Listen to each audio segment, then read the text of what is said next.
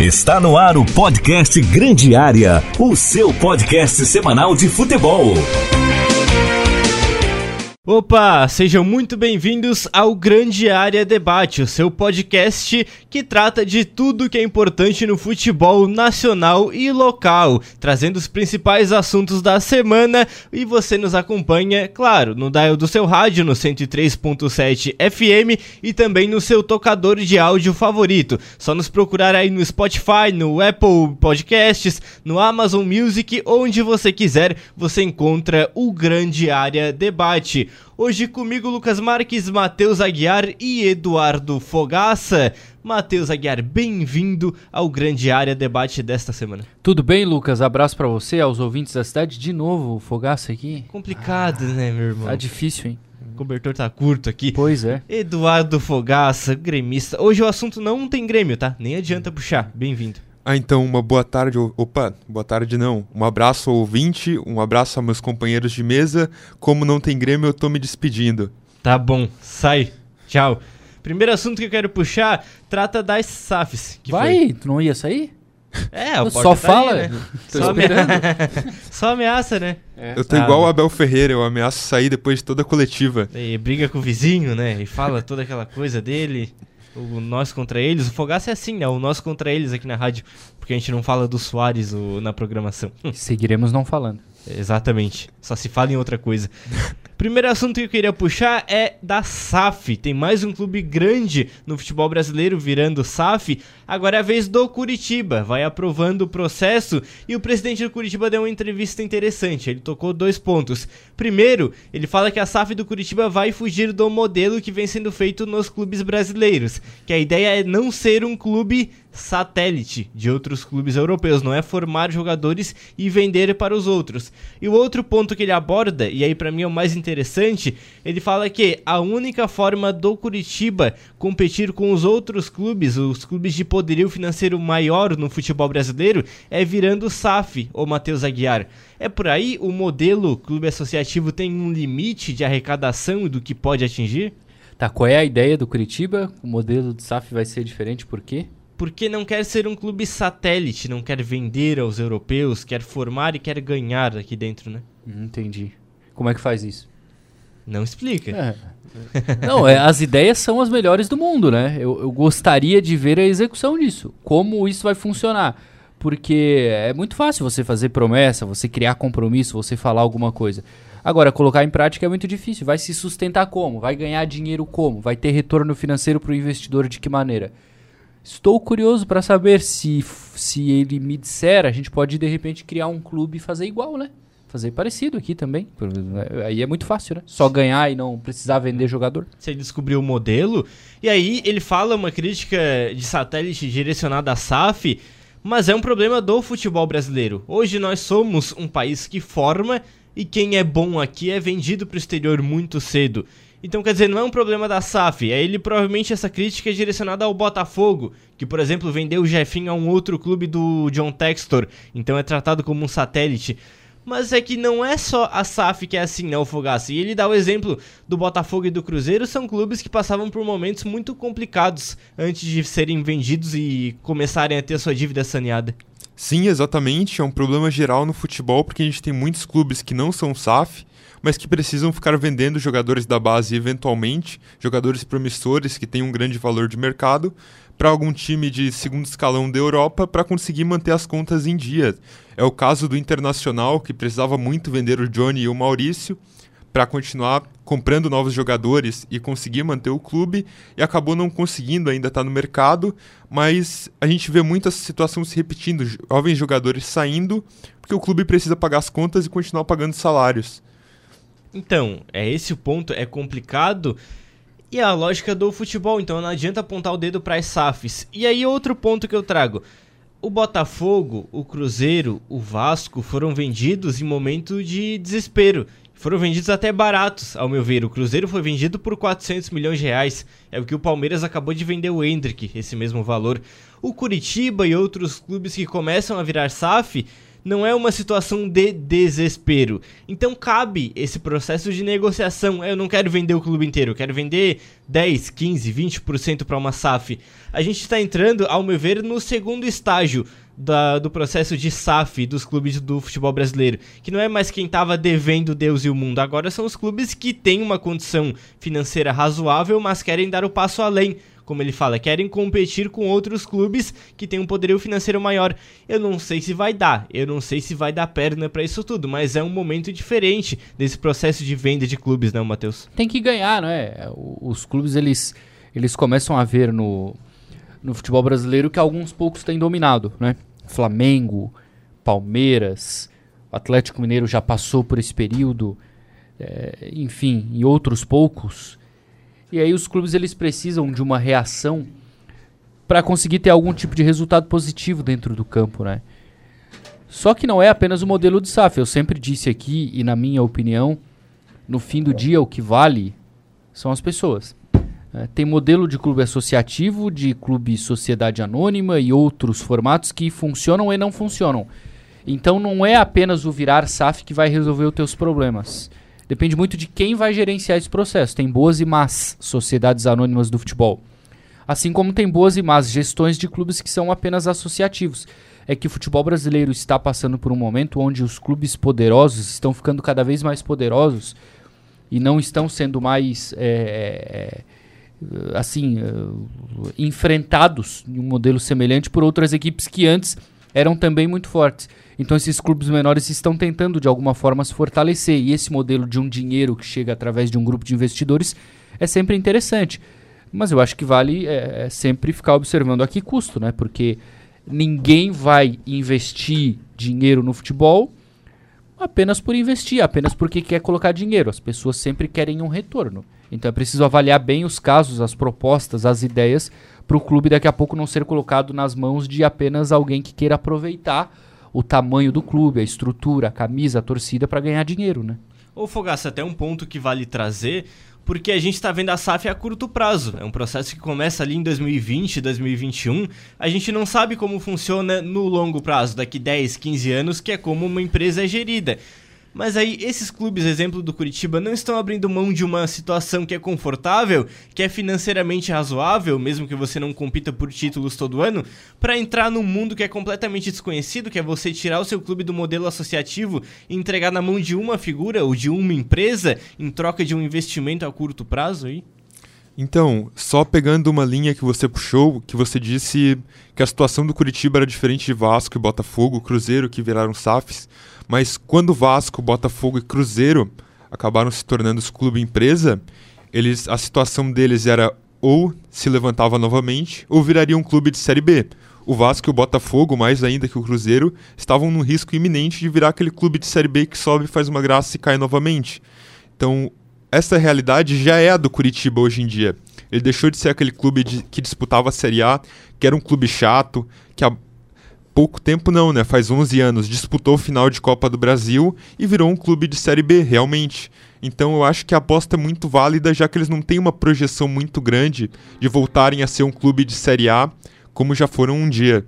Voz do além, vice, quando você falou aí, apareceu um. Aposta completamente válida. Pô, Ronaldo Santana, isso. Tem um efeito sonoro. o Ronaldo que é o grande dono do, de Porto Alegre, né? Do Rio Grande do Sul, né? A camisa vermelha lá é mais forte, né, Ronaldo? 2x0. 2x0. 2x0. O que ele ganha aqui no GCR? Ele compra sabe o Rio é Grande que, do Sul. Sabe como é que levanta a taça, né, Ronaldo? Não esqueceu ainda, né? É. Só levantar ainda tem assim, força no braço? Tem que pegar algum objeto e levantar assim com os dois braços para cima. Não sei se vocês lembram ainda como é. Não, tá mas ele tá, bem, ele né? tá levantando todo ano, no ano novo. É? Ah, e só, né? Tá certo. Só engraçadinho, né? engraçadinho. O Fogaça, já que puxaram, tu quer fazer tua graça aí, falar do Grenal? Tu quer ter os dois minutinhos? Pra fazer tua um projeção. no máximo, né? É. Um no máximo. Então, Candidato Eduardo. Teremos Grenal na semana de Copa do Brasil e marcou bastante no Grêmio aquela eliminação para o Mirassol na segunda fase da Copa do Brasil no ano passado. Então eu acredito que o Grêmio está um pouco dividido entre optar arriscar tudo, jogar os dois jogos com os titulares, que tem uma viagem longa, né? Tem que viajar, tem que se deslocar até... Com quem é o jogo mesmo? Pô, acho que é Campinense, era lá na É o Paraíba. Campinense, tá certo. Era na ele, nem Para- sabe, ele nem sabe, né? Ele acha. Ele sabe que é longe, né? E é em Brasília, que pra mim é um grande erro, né? É, era em grande Pa- erro. tem até torcedor do Grêmio que comprou ingresso para comprou passagem pra Paraíba e agora vai ter que tentar mudar pra É Brasília. ridículo, né? O futebol brasileiro é ridículo, né? Mas eu acho que o Grêmio deveria começar time misto contra o Campinense, porque se o time misto do Grêmio não for suficiente pra jogar contra o Campinense, a gente já volta pra Série B hoje e joga com o time titular contra o Grenal, que é um jogo à parte, né? É um título à parte de vencer o Grenal. É, o Grenal tem uma coisa que, pro bem ou pro mal, ele pesa muito na temporada do Rio Grande do Sul. Eu acho que nenhum clássico estadual, já no campeonato estadual, tem um peso do tamanho do que é o Grenal, né? Ele, às vezes, consagra treinadores ou ele encurta trabalhos, como vem sendo o caso no Inter, com o Miguel Ramírez, com o Cacique Medina... Então é um jogo de peso, querendo ou não, o Grêmio já classificado, o Inter já encaminhando classificação, ainda assim é um peso muito maior do que até deveria ter um jogo de estadual de primeira fase, né? Inclusive, o Inter do Cudê era um time mediano, era um time com um elenco muito curto, Não, com o poucas do Cudê opções. não era mediano, não. Era Não. um time bom. O Cudê era Era o um grande time responsável pelo time jogar bem, botou o time no topo da tabela Fala de... de peça. peça. De peça era um Era elenco um time limitado. caro. Não Era um time caro, técnico, mas não era um time caro. Era um time caro e o elenco ainda era muito curto. Ele sempre reclamava que ele não tinha muitas opções e mesmo assim o time era a melhor defesa do Campeonato Brasileiro. O problema é que chegava num Grenal, como chegou o da Libertadores, Tá bom, tá bom. Já aparecia um minutos. cruzamento Virou no o PP. podcast do Rio e Grande É, ele- do exato. e ele não é perdia nem o Grenal. semana, Qual é o assunto do programa, Tá, afinal? volta. Aí Futebol, puxou- né? Meu tempo é, va- é valioso, cara. Eu não posso ficar perdendo tempo aqui com vocês. Tá bom. Então- uma, uma... Ah, Ibsen Pinheiro certo. É, foi o que cunhou a frase: o Grenal arruma a casa. O cara Verdade. pode estar lá na rabeira do Nacional e ganha o, ganha o Grenal, já muda completamente o astral. Né? É uma coisa Putz. impressionante. E estraga também, né? O pior, E principalmente estraga, né? o pior Grêmio dos Fogaça últimos anos fez agora. 3 a 0 no Beira-Rio ano passado, né? Tá bom, Fogaça. então, a Tá gente já bom. chegou grandão na Série B. Ô, Matheus, eu gostei do teu acesso de Eduardo Bueno aí, que foi de xingar os participantes do podcast do nada. Boa, vou me Falar inspirar de- nele a partir de agora. Vai. Eu serei ele aqui. E vai ser gremista vai também? ficar uma beleza, né? Sim, esses colorados não prestam. Não, calma que o dono do estúdio aqui é colorado, tem que respeitar. É verdade, Só né? ele. Só ele. Ô, como ele puxou do Cudê, eu já vou direto pro Atlético Mineiro. Porque, assim, o Cudê tá na mesma situação do Inter. Ele quer reforço, ele quer mudar o time, ele quer contratar. Só que o Atlético Mineiro não tem dinheiro. Tá pegando empréstimo, fazendo contrato a curto prazo. O Atlético é mais um desses times que tentou dar o passo maior que a perna, mas sem a SAF, né? E agora tá se complicando. O futuro do Atlético Mineiro, se não virar SAF, como quer o Menin, me parece muito complicado. É que Aí vai cruzeirar? É que o caso do Atlético Mineiro foi diferente porque, assim, todo mundo avisava que ia dar problema, né? O torcedor do Atlético Mineiro avisava que ia dar problema. Todo mundo... Vocês acho que não sabiam, que vocês não, vocês não estudam, vocês só querem ficar vendo série da Netflix. Tá bom, Vocês Eduardo. só querem tá ficar bom. vendo Glo- Globo, vocês não enxergam futebol, né? Eu falei que eu ia ser igual ele agora aqui no podcast. Então, assim, mas para as pessoas inteligentes que analisam o jogo, que leem sobre o assunto, que é o que eu faço, por exemplo, é, dava para ver claramente que o Atlético Mineiro ia ter esse problema, né? Falando sério agora, todo mundo via que ia dar. é, o próprio Menin, o próprio Menin, eu acho que ele, ele depois agora ele aparece como salvador da Exato. pátria, né? Sendo Ele que foi ele o cara que mais viu isso, né? Exatamente, sendo que ele foi um dos responsáveis por injetar muito dinheiro no Atlético Mineiro e fazer o que fez o Atlético, né? Então, é. É que o torcedor também, em geral, o torcedor quer ser o campeão e, e não, não quer saber o que vem no dia seguinte, né? O problema é que o Atlético teve um ano espetacular, ganhando o brasileiro com sobras, Copa do Brasil com sobras, cai na Libertadores pro Palmeiras, que era o campeão, talvez ganhasse até a Libertadores e depois nada mais funcionou. Então eu fico temerário em relação ao futuro do Atlético Mineiro. Não sei até que ponto a equipe, a equipe vai sustentar assim um, um enfrentamento legal. O, o Cudê é muito bom técnico, na minha opinião, muito bom mesmo. Só que não adianta você ter o melhor técnico, você ter um bom elenco, mas você não conseguir arcar com os custos de um plantel assim, né? Então eu, sinceramente, não, não tenho otimismo em relação ao futuro do Atlético, não. Em resumo, o que o Menin fez, ele começou a fazer parte da administração do Atlético Mineiro, além do patrocinador, né? Ele é dono de uma construtora que patrocina o Atlético e que também participa da construção do estádio do Atlético Mineiro. Isso. Ele passou a investir dinheiro no clube, mas não dar o dinheiro em troca, claro, de um pagamento depois com juros. Imagino eu que tendo noção de que o Atlético Mineiro não teria como retornar esse pagamento no curto prazo.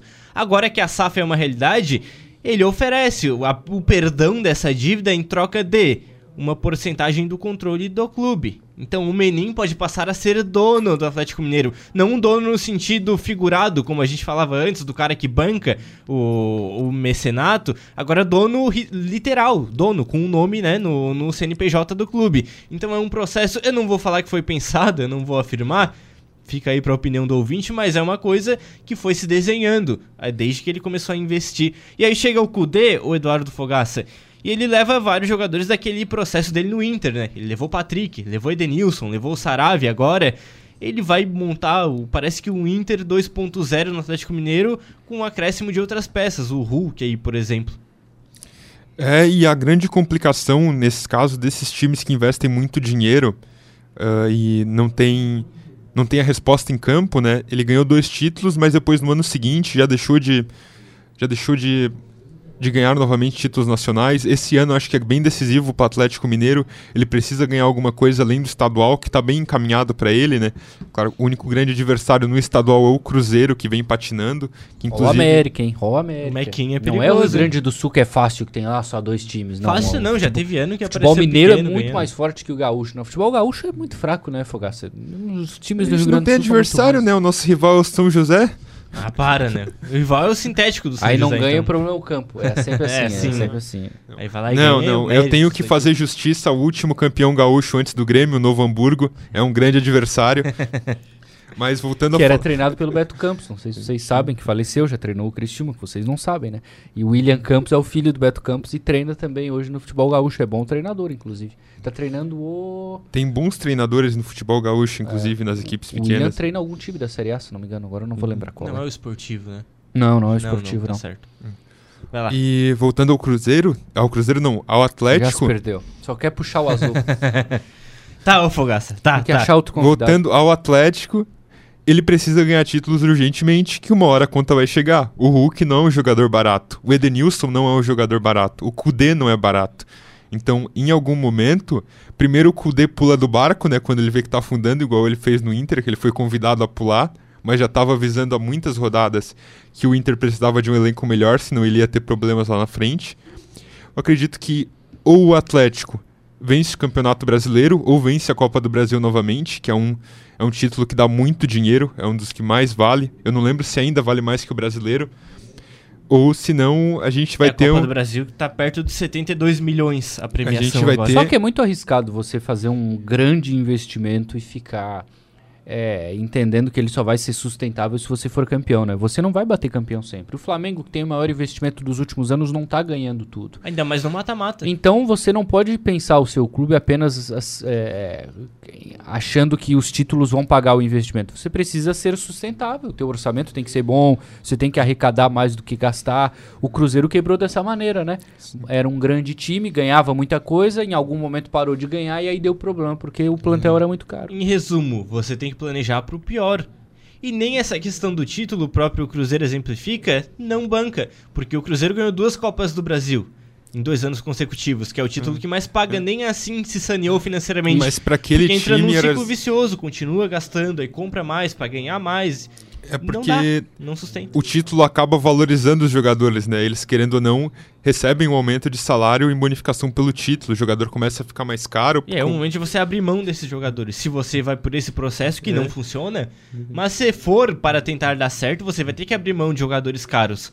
Porque você tem que lembrar que seu, o clube não tá saneado financeiramente. Só que com... Ainda no exemplo do Atlético Mineiro, eu peguei o time que cortou jogou como fogaça, titular. Cortou, cortou fogaça. É, cortou eu ia dar o um exemplo, o título... Foi bem, Lucas, foi bem, pode foi. continuar cortando.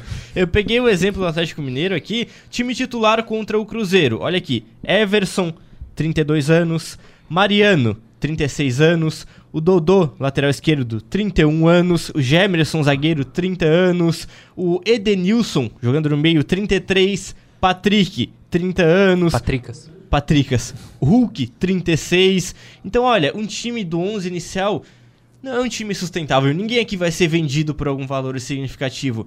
Além de tudo, o time que o Kudê tá montando tá prejudicando os próximos anos. Se você for uhum. pensar em ter que vender jogador, que hoje é a realidade do futebol brasileiro, Ele, obviamente, não tá pensando nisso, porque o Cudê daqui a três anos não vai estar no Atlético Mineiro. Mas o clube tem que pensar e tem que ter um planejamento nesse sentido, né? Bom, se der errado, dá de montar um ótimo time de futsal, né? Pela idade. É verdade. é, é exatamente esse o ponto. Mas Uma- é um clube que não sustenta, na minha opinião, para brigar assim por um campeonato brasileiro. Talvez alguma Copa, mas. Eu acho que quando precisar usar o banco, vai É. despencar. Não, não, pra ter sequência é difícil. O Cássio deu uma entrevista essa semana depois do jogo com o Palmeiras. O Cássio, né, ídolo do Corinthians, cobrando publicamente reforços. Ele disse basicamente o seguinte: olha, a gente precisa de mais jogadores e melhores, senão a gente não vai conseguir competir por títulos esse ano. O Cássio falou. E o elenco do Corinthians já é caro. É, É o caro, elenco do. Corinthians é, é, muito porque, caro. é porque tem uma situação no futebol brasileiro que, que não é muito comum, que são poucos times disparando em relação a outros, Flamengo e Palmeiras, por exemplo. É muito difícil hoje para uma equipe ser campeã brasileira. Vamos falar sério aqui. O Inter vai conseguir ganhar o Campeonato Brasileiro? É muito difícil. Por isso que essas equipes focam nas Copas, que aí é um torneio mais imprevisível. Agora, nas ligas, onde você precisa de regularidade, elenco para aguentar o campeonato, é muito difícil que ele fuja de Flamengo ou de Palmeiras. O Campeonato Brasileiro ele perde aquele sentido de ser imprevisível, de entrar com 12 favoritos. 2019 o Flamengo fez 90 pontos na dor de braçada. 2020 foi um ano de pandemia, um futebol completamente Um fora da ano que ninguém queria ganhar. E 2021 voltou o Atlético Mineiro, 87 pontos. Eu digo, braçada eu de digo novo. que 2020 o Flamengo não foi campeão brasileiro. Foi o Inter que perdeu. Todo mundo Primeiro perdeu São aquele Paulo, campeonato. né? O São Paulo. São É. Paulo com 8 pontos. Eu não sei se o na Ronaldo frente. Santana lembra desse Campeonato Brasileiro de 2020. Atlético- Talvez ele vai dizer que não lembra. Não lembro, não lembro. Mas em 2022, O que, que tem 22? O que, que tem 22? Foi quase, né? quase. Ah, mas Foi- o quase é Ah, legal. Eu quase go- ganhei. gosto muito do quase. O Palmeiras É igual tava o só homem que 10 pontos na frente. Mulher, ou a mulher que deseja aquele homem. E aí, conseguiu teu relacionamento? Ah. Não, quase. Quase. Então não adianta em nada. Que é o quase. Quase né? deu certo. sentido. O único problema é o quase. É, exatamente. Mas o campeonato de, o de 2020 foi tão maluco que eu lembro que em determinado momento a imprensa falava que o Grêmio tinha chance de ser campeão. Porque assim que foi eliminado pra Libertadores, o Renato encaixou seis vitórias seguidas, sete, e todo mundo falava: ah, o Grêmio tá chegando aí, o São Paulo tá desanimando, o Grêmio vai bater campeão. Até a média de pontos caiu. Comparando o Flamengo bicampeão, 2019 foi 90 pontos, 2020 foram 71. 70, na verdade. Então o próprio campeonato caiu muito nível, muito em virtude de uma pandemia. Mas aí vem 2021, de novo o Atlético Mineiro de braçada. E 2022 o Palmeiras campeão num campeonato que foi até entediante. Porque em momento algum o Palmeiras perdeu a liderança na dor de braçada, não foi desafiado. E ca- acabou o campeonato com duas derrotas em 38 rodadas. Então, pelo que eu vejo, o brasileiro, o pontos corridos, ele premia regularidade. E a gente vai tendo cada vez mais esse sentido de um campeonato onde vai ter um time nadando de braçada e quem quiser se apresentar como rival vai ter que jogar muita bola e ser muito regular. Então, aquela essência do Brasileirão, 12 favoritos, todo mundo tem chance, cada vez mais se perde, né? Eu Vocês não acham que o, o Flamengo perdeu muita, muita força, muita energia? Parece que o, o time não tá. Tava, tava aquela sintonia que funcionava, que tudo rodava. A impressão que eu tenho dos, dos jogos que eu vi do Flamengo é que ele perdeu um pouco, sabe? O, Tesão. é, exatamente. Ah, com perde tesão é complicado, né? Eu não, não sei, o Flamengo trocou de técnico agora, né? Até organizar demora um Eu confio no trabalho do Vitor Pereira, eu espero que fique mais um tempo, vire o Alex Ferguson da Gávea, Tá talvez certo, 25 certo. anos ele consiga ajeitar o time. Depende da sogra. É, É, da depende da né? Tem Daqui a ver. pouco a farmácia, daqui a pouco se continuar assim, vai ter farmácia que não vai vender mais remédio pra sogra. Pra sogra não melhorar. Vai, vamos Vai fechar. voltar embora pra Portugal. O remédio dela é só lá em Portugal. É, exatamente. E aí, eu tava lendo a notícia também do Vitor Pereira. Ele fez um teste e eu tava vendo a repercussão da torcida. Que ele colocou nos treinos o Mateuzinho como opção na ponta e aparentemente ele passou o Marinho, que é o jogador da posição. E aí os testes dele, botou Everton Ribeiro no banco no primeiro tempo e entrou com o Vidal ali. Ele tá experimentando o Matheus Aguiar pra encontrar o balanço desse time. É difícil encaixar aquele quarteto ali na frente sem prejudicar o time defensivamente? Ele pensou assim, ó. Eu preciso de um ponta direita. O Mateuzinho deve ser melhor que o Marinho. Ele pensou. Alguém disse pra ele, né? E aí ele respondeu assim, mas eu não vi o Mateuzinho jogar de ponta direita. E daí o cara falou assim, mas o Marinho tu já viu. É. O Mateuzinho é melhor que o Marinho. Eu não vi o Mateuzinho, Mas mas, viu eu o vi o Marinho, Marinho. É aquele caso do melhor é sempre quem tá no banco, né? Exatamente. Sim, sim. A lateral direita do Flamengo é assim hoje, né? O Varela joga da saudade do Mateuzinho. O Mateuzinho joga da saudade do Varela. É, assim que funciona. A lateral do Grêmio tem sido assim também. A gente vê o Diogo Barbosa, a gente quer o Reinaldo. A gente vê o Reinaldo, a gente quer o Diogo Barbosa. Olha o nível, né, dos, dos jogadores, né? E aí, o, Barbosa. o Varela ele tem que matar aquele mito do jogador de seleção, né? Ah, porque ele é convocado É pra o seleção. Rodinei porque Quiabla. não sei o quê. A seleção uruguaia, né, gente? O Uruguai tem 3 milhões e meio de habitantes. Se não for o Varela, o lateral, eles vão ter que tirar da aposentadoria o Louco Abreu e botar ali. Não tem material. Então, não, não, ah, jogador de seleção não é análise. O Varela chega, e ao meu ver, é bem decepcionante o que ele vem mostrando. O Flamengo deixou o Rodinei indo embora por contar com o Varela, por achar que ele cresceria nesse ano. Eu não vejo esse crescimento, esse teto aí pro Varela, é um jogador de 29 anos já, e ele disputa a posição com o Mateuzinho. Isso já diz muito sobre o Varela. né? Sim, exato. E ninguém tomou conta dessa posição depois que o Rodinei saiu, não é? Então, assim, é um início de ano interessante no futebol brasileiro. Também não dá pra tirar nenhuma conclusão precipitada. Os campeonatos estaduais enganam. Teve um time, não sei se o Fogaça lembra, que ganhou o campeonato estadual e depois foi rebaixado. Não sei se tu lembra desse time. Lembro, Fogaça. conheço. 2021 ganhou o estadual, agora vai, agora vai. O, O su- super super tal, né? exatamente. Sim. Depois caiu no Campeonato Brasileiro e o Renato Gaúcho é culpado, inclusive. Não, não querendo dizer qual é o time. Então o Campeonato Estadual ele engana muito, é preciso ter paciência. A temporada tá só no começo, muita coisa vai mudar. A gente tá só em fevereiro ainda, tá só no início do ano e, e- e as coisas é, só começam a se desenhar lá no meio da temporada. Então o futebol ele precisa parar de tentar, principalmente por parte de torcida, analistas, enfim, é, tirar conclusões precipitadas. É preciso mais paciência. E o campeonato tá bem imprevisível esse ano, né? A gente vê o Palmeiras um pouco mais fraco do que era. Mas eu O acho que Flamengo- o Palmeiras entra como O favorito. Flamengo Sim, ainda sim, sim. tentando se acertar. O Atlético Mineiro é uma grande é um grande ponto de interrogação. Daí vem vem por fora correndo internacional, tem Fluminense, Você tem acha que Grêmio. sustenta um campeonato brasileiro, 38 Não sei. rodadas? Acho muito difícil. É, o Inter eu espero perna, que não né? sustente, E aí. Sem clubismo, né, o Fogaça? sem clubismo. É, o Palmeiras entra como favorito muito, eu acho que quase que exclusivamente por conta do trabalho do Abel Ferreira, né? Vendo o Palmeiras ontem contra o Corinthians, o time titular que manteve a espinha dorsal, que aí é, é o Everton, é Gustavo Gomes, é Rony, é Rafael Veiga, mostra que tem fôlego, mas aí chega na segunda etapa que tem que entrar as peças, você olha pro banco e não tem ninguém, e aí falta alguma coisa. Então o Abel ele desenha perfeitamente o que é o Palmeiras. Tem, tem que chegar reforço. Não tem segredo nisso aí. Se o time quiser competir por 38 rodadas, não pode você perder o Danilo, perder o Scarpa e não trazer ninguém pra substituir essas duas peças. Sim, e aí o que que eu falo? Quando é que é o mercado, quando é que o mercado reabre? Lá no meio do ano, julho, agosto. Então daqui a pouco um Flamengo que tem muito potencial, tá mal na temporada, ele traz uns três caras da Europa, muda o time. Sim. Ou um Palmeiras, a, a Leila Pereira abre a mão e traz uns dois caras bons e muda o time. Então não adianta. Até o meio da temporada muita coisa muda. E do meio pra frente, os times mais poderosos podem melhorar, porque eles têm muito dinheiro. E eu vi ontem uma discussão bem interessante sobre a postura do Abel e a postura do Fernando Lázaro. Que o Abel, ele fez as mudanças, né? Tirou o Hendrick, tirou o Rafael Veiga e o time do Palmeiras mudou completamente. O Corinthians botou eles na roda. E o Fernando Lázaro, ele foi mais pragmático e manteve o mesmo time os 90 minutos. Daí fica a discussão, né? Até onde vai o físico desses jogadores, porque em jogo grande tu não pode arriscar botar alguém do banco. A gente tem muitos bancos inqualificáveis no Brasil e perdeu o domínio da partida. É, aí, elenco, né? Você vê um clássico Corinthians e Palmeiras. A gente tá em fevereiro.